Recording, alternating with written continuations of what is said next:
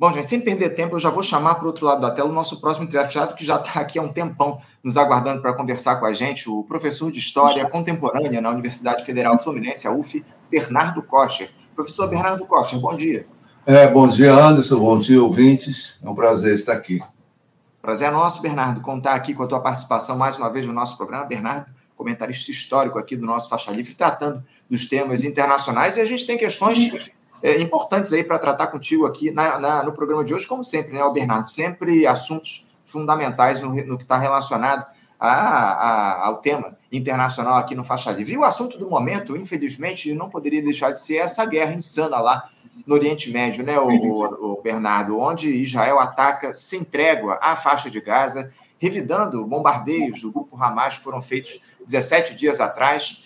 Nesse momento já são mais de 5 mil vítimas fatais, a maioria civis, a ameaça de uma invasão por terra dos militares israelenses a qualquer momento do território ocupado pelo povo palestino, uma apatia dos atores internacionais, essa que é a verdade, no sentido da busca por um acordo de paz, enfim, é, de um entendimento entre Israel e o Hamas. Só nesse fim de semana, a ajuda humanitária começou a entrar em Gaza, para as pessoas terem uma ideia de como anda essa situação. É, é, Bernardo, avizinha-se aí um, um, conflito longo e de proporções ainda incertas. O próprio governo dos Estados Unidos, aliado de Israel, já admitiu isso. Como é que você avalia é, essa guerra entre Israel e o Hamas, ô Bernardo, que entra aí na sua terceira semana e os desdobramentos desse conflito até aqui?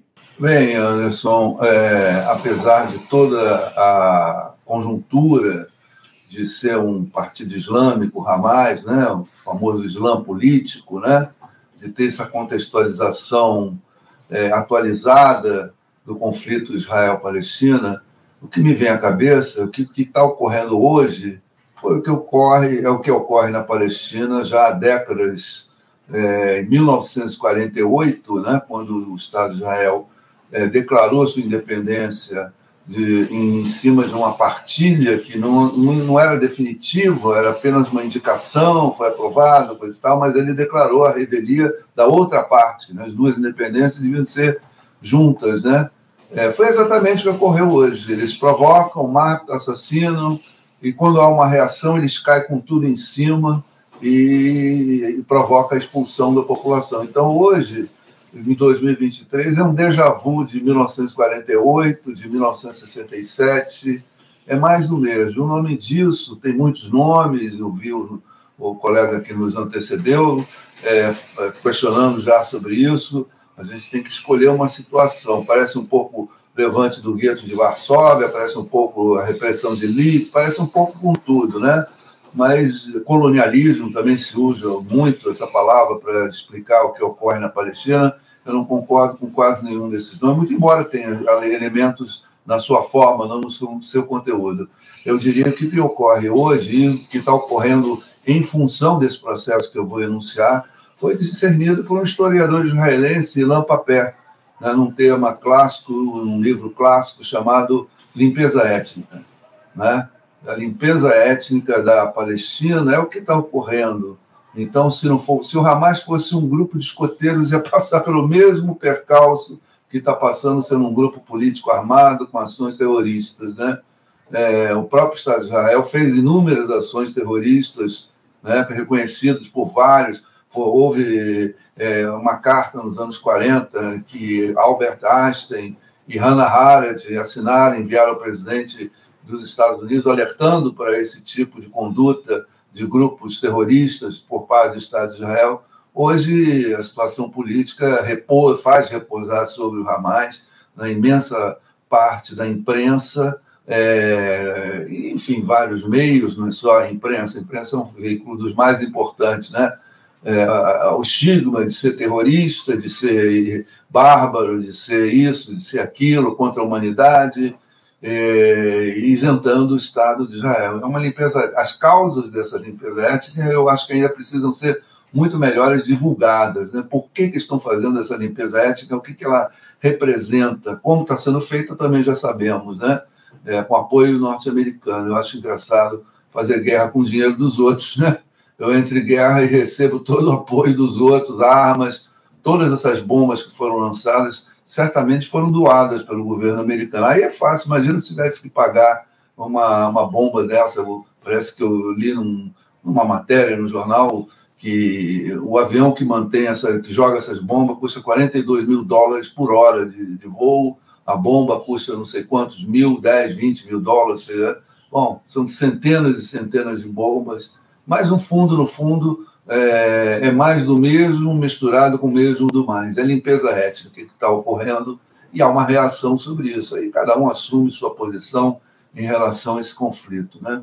É isso, é isso. Limpeza étnica. Parece que essa é a melhor definição para o que está colocado lá em Gaza. O, o, o, Bernardo, na última quinta, o presidente dos Estados Unidos, Joe Biden, que ele que é um apoiador é, insano do Estado de Israel, ele fez um pronunciamento e voltou a condenar o Hamas por esse conflito, mostrar apoio ao Benjamin Netanyahu, ainda que ele tenha demonstrado alguma preocupação com os palestinos que são vítimas dos bombardeios a Gaza.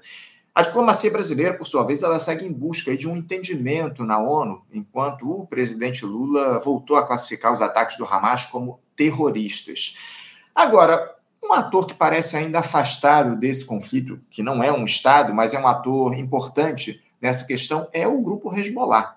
O secretário-geral do grupo político e paramilitar islâmico, o Hassan Nasrallah, que costuma fazer pronunciamentos durante essas crises consideradas mais graves, até agora não fez nenhuma declaração sobre esse conflito lá entre Israel e o Hamas.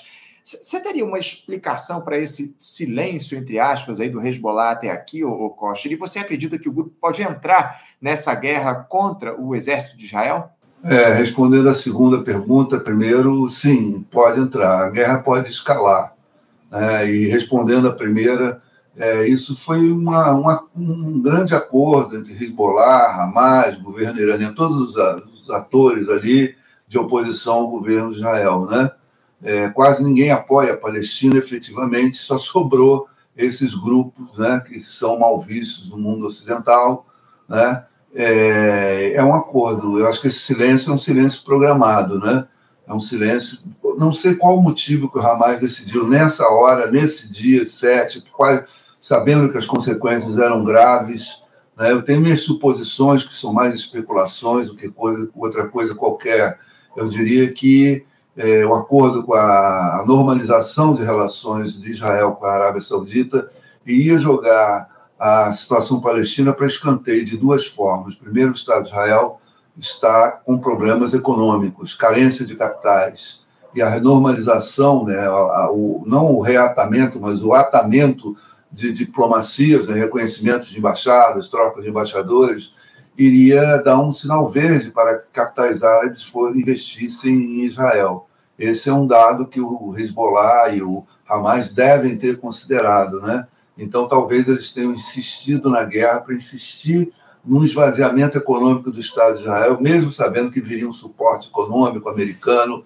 É, eles têm talvez alguma informação ou fizeram alguma espécie de aposta num futuro, numa futura crise é, econômica, macroeconômica, o balanço de pagamento do Estado de Israel é uma coisa complicada, não é verdadeiro o que aparece, é muita riqueza social que é drenada para o interior e não é contabilizada, né? Você manter uma guerra dessas e não ter um custo, é, qualquer país sofreria, eles mantêm o padrão de vida da população elevadíssimo, né? O padrão de vida é elevado em todos os níveis, o, o cidadão ele, ele é, se trabalha, tem um mês de férias e tem que servir um mês ao exército todo, depois de servir o serviço militar obrigatório, se homem, por três anos. Ora, ele só trabalha dez meses por ano, né? Quer dizer, o capital tem que abrir mão de um mês né, de trabalho, de exploração da força de trabalho por um, um mês por ano. Isso é caro, isso não é coisa barata. Quem é que paga isso? É o próprio capital? Não, é o Estado. E o Estado é consegue recurso em algum lugar. Então, acredito que o Hamas tá, esteja, é, e o Hezbollah estão acordados né, é, para tentar empurrar Israel para uma crise macroeconômica. E, e, quando houver essa crise, vai haver disputas políticas internas, que agora, como está uma, uma sociedade próspera, igualitária nos termos, né, perto da realidade brasileira, mas quando começar a faltar recursos, vai todo mundo questionar 20% da sociedade israelense é de religiosos que não trabalham. Quer dizer, quem é que mantém essa riqueza? Quem é que paga a conta de luz, de água, comida, escola, segurança? Segurança, eles têm segurança, isso é caríssimo. Qualquer lugar do mundo, custo de segurança. Então, acredito que tenha sido esse primeiro cálculo que eles fizeram. Né? Em segundo lugar, em virtude disso, eu acredito que o Hamas, o Hezbollah e todos que decidiram esse ataque de 7 de outubro viram que essa normalização, ao escantear a situação palestina, ela ia piorar imensamente, imensamente. A repressão ia ser ainda mais desaberta, né? ia ser ainda mais. Eles já estavam cimentando é, é, poços de água que estavam sendo usados pela população palestina. Aparece na internet essa concretagem, né? Então eles iam partir para a bestialidade, então eles fizeram um cálculo, talvez seja tudo especulação, eu não tenho certeza, não tenho documentos, tenho é, é, citações né, que possam enriquecer essa afirmação. Então eu vejo que eles fizeram um cálculo. É por isso que o Hezbollah, é, eu acho que o Hezbollah só entra na guerra se quando o Estado de Israel entrar em Gaza e o, o Hamas não for bem. Uhum. É, aí eles abrem uma segunda frente. Se o Hamas for bem, estiver matando, é, isso vir bem numa guerra, num conflito, né? É, e, e, fazendo, prendendo soldados, desgastando é, o exército perante a população israelense, que já há um clima de segurança muito grande, né? É, esse ataque tem um, um aspecto, por ter matado muita gente, tornou a percepção do israelense médio, mudou, porque eles se achavam inexpugnáveis, uhum. inatingíveis. Claro, morre gente, mas eu já ouvi gente falar isso, mas morre mais, menos gente nesses ataques do que em acidente de carro no mundo ocidental.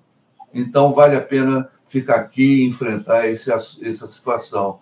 E eles, ao fazerem um número grande de mortos, é, ele levou a morte para perto de todo cidadão israelense que perdeu essa sensação de inexpugnabilidade e por dentro está se roendo, está com medo, está inseguro, né? É, é, é uma vitória do Hezbollah e do Hamas é, emocional, uma vitória muito grande. Então, eu acredito que o Hezbollah só entra se o Hamas for mal, porque se ele for bem, eles não vão tirar a vitória do Hamas.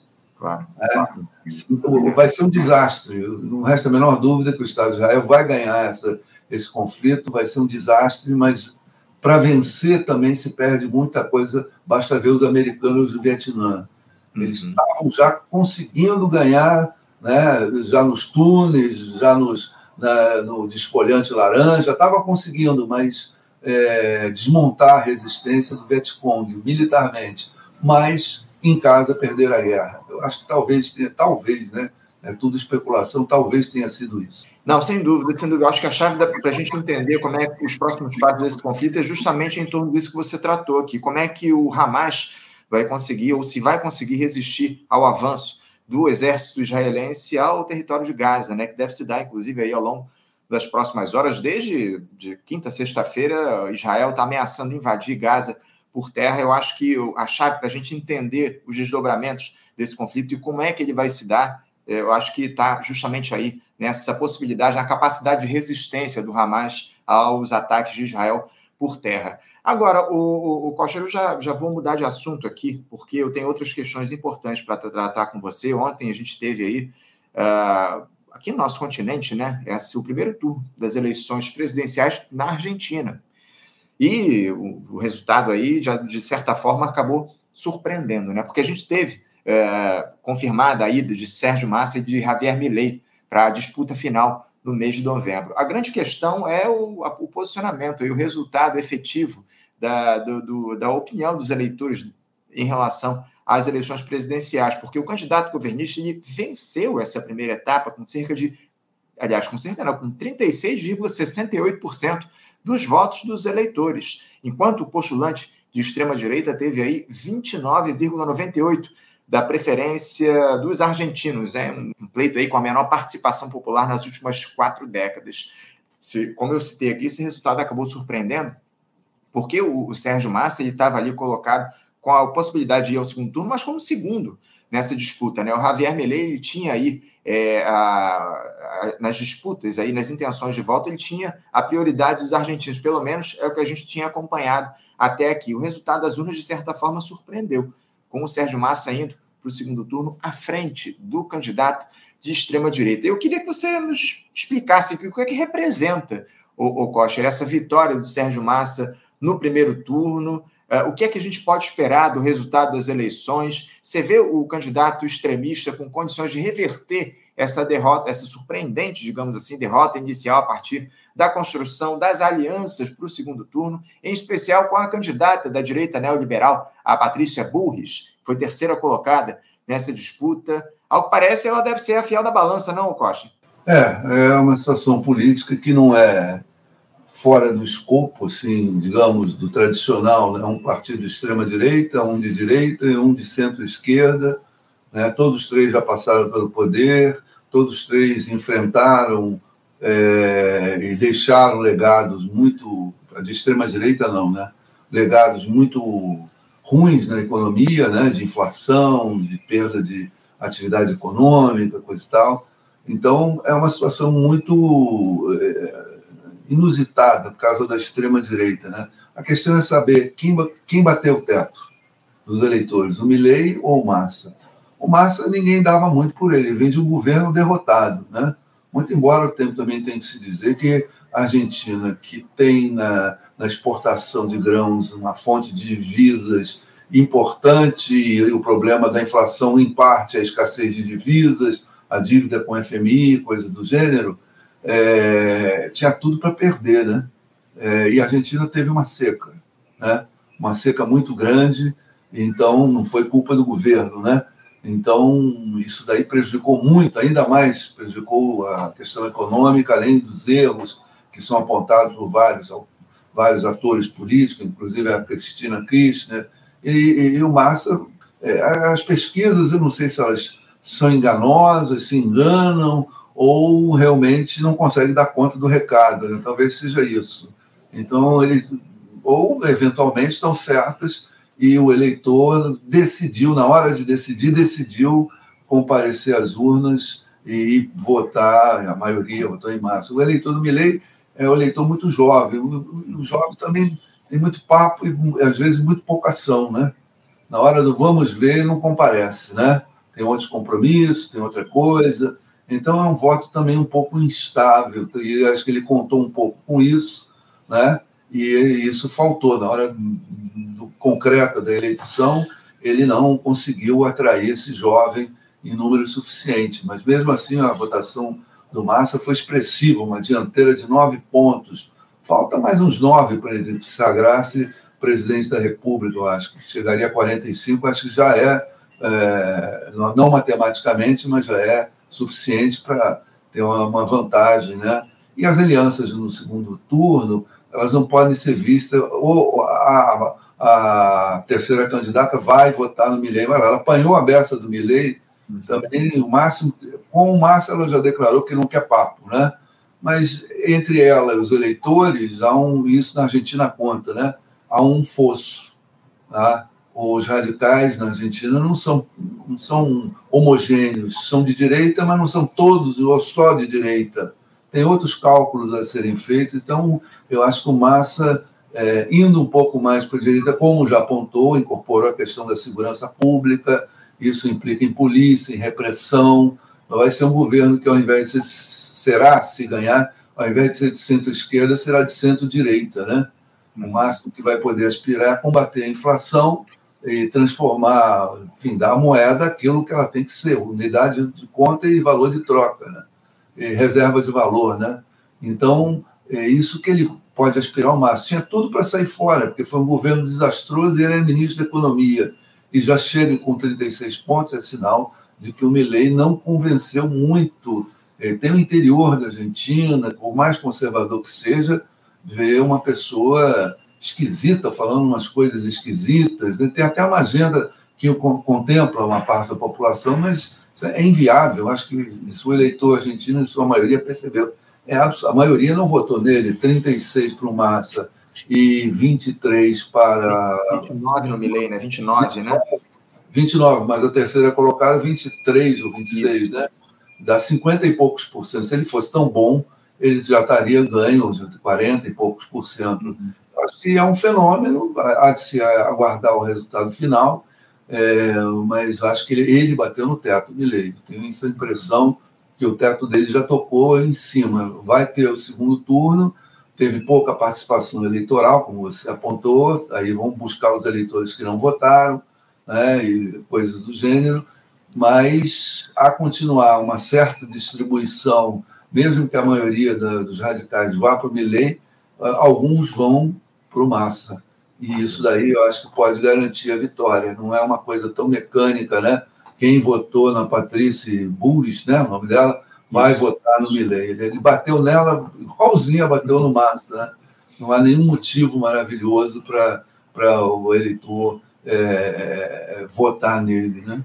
É. O, o, que chamou a atenção, inclusive, dos analistas em relação ao resultado desse primeiro turno foi o percentual de votos que o Sérgio Massa teve na província de Buenos Aires, a capital argentina. Ele acabou surpreendendo aí, teve mais de 40% dos votos em Buenos Aires, enquanto o, o, Javier Milei teve ali na casa dos 20, 24, 25% da, da, da intenção da, dos votos aí dos eleitores argentinos. Agora, é curioso, chama a atenção que as pesquisas na Argentina erraram como erraram aqui no Brasil no ano passado, só que de forma diferente. Né? Aqui no Brasil, as pesquisas apontavam uma vantagem muito maior para o Lula, com a possibilidade até dele ganhar em primeiro turno, enquanto na Argentina, a gente tinha lá uma, uma, uma, um quadro um pouco mais de equilíbrio, mas com o Javier Milei quase sempre à frente do Sérgio Massa, algo que acabou se invertendo na hora em que as urnas foram abertas. Para a gente encerrar aqui o nosso papo, o, o Bernardo, que eu estou aqui com o meu tempo aqui também restrito, eu queria trazer uma outra questão para a nossa discussão aqui, que diz respeito justamente a esse acordo entre o governo